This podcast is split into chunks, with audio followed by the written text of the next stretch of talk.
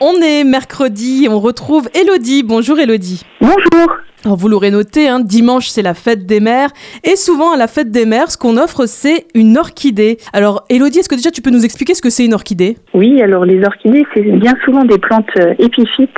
Ça veut dire qu'elles vivent dans leur milieu naturel au creux des troncs des arbres, sur les branches. Donc euh, c'est une plante euh, qui se trouve surtout dans les milieux tropicaux. Les orchidées qu'on a en intérieur.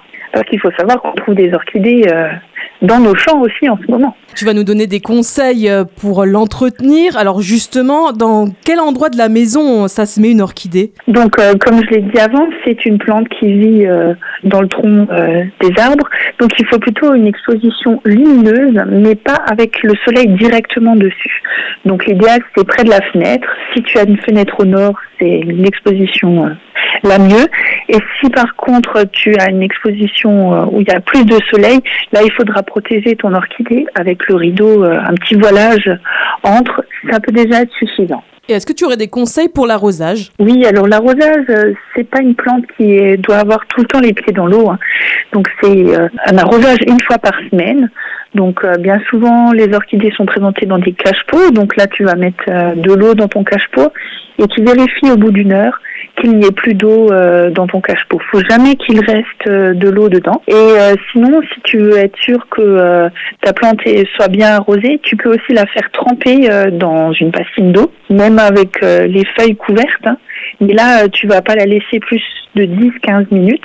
Tu la laisses bien égoutter et tu la replaces dans ton cache-pot. Aussi surtout que la température de l'eau soit à température ambiante. Et vraiment, l'idéal, ce serait de prendre de, de l'eau de pluie. Comme ça, tu n'as pas tous les traitements qu'ils mettent dans l'eau du robinet. L'eau de pluie, euh, ce, serait même mieux. Et est-ce que c'est une plante qui nécessite, par exemple, de l'engrais euh, spécial? Oui, alors en période de floraison, tu peux ajouter un, engrais. Donc là, il faut voir euh, un engrais spécial orchidée. Et c'est sûr que voilà, ça, favorise un peu la floraison.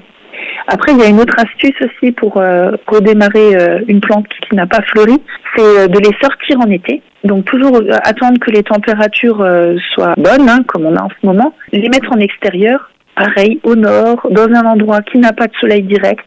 Et ce fait de changer d'endroit, ça peut leur provoquer un début de floraison. Et ce qu'il y a, c'est que tu vas aussi penser à les rentrer au mois de septembre avant qu'il commence à faire plus frais pour qu'elles ne craignent pas de, prendre froid en fait.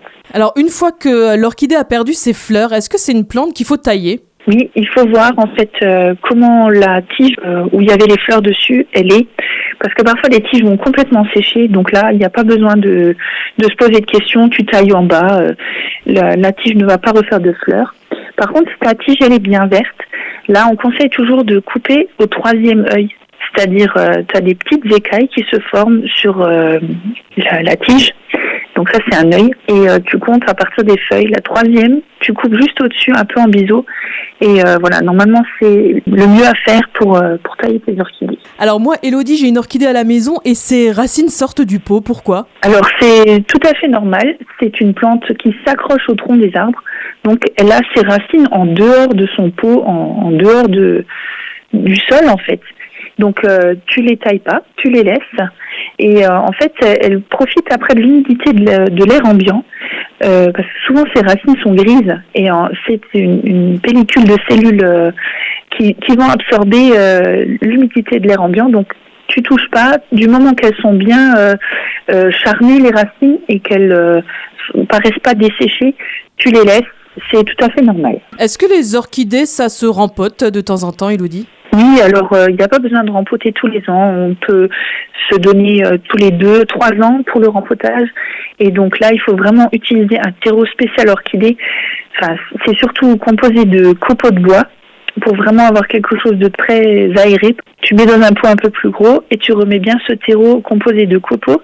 Et puis voilà, c'est reparti pour euh, une nouvelle période de, floraison. Merci beaucoup Elodie. Et puis vous pouvez retrouver de très jolies orchidées et compositions pour la fête des mères euh, chez toi dans ton horticulture à Blisbruck. On se retrouve la semaine prochaine Elodie, merci. Oui, à la semaine prochaine.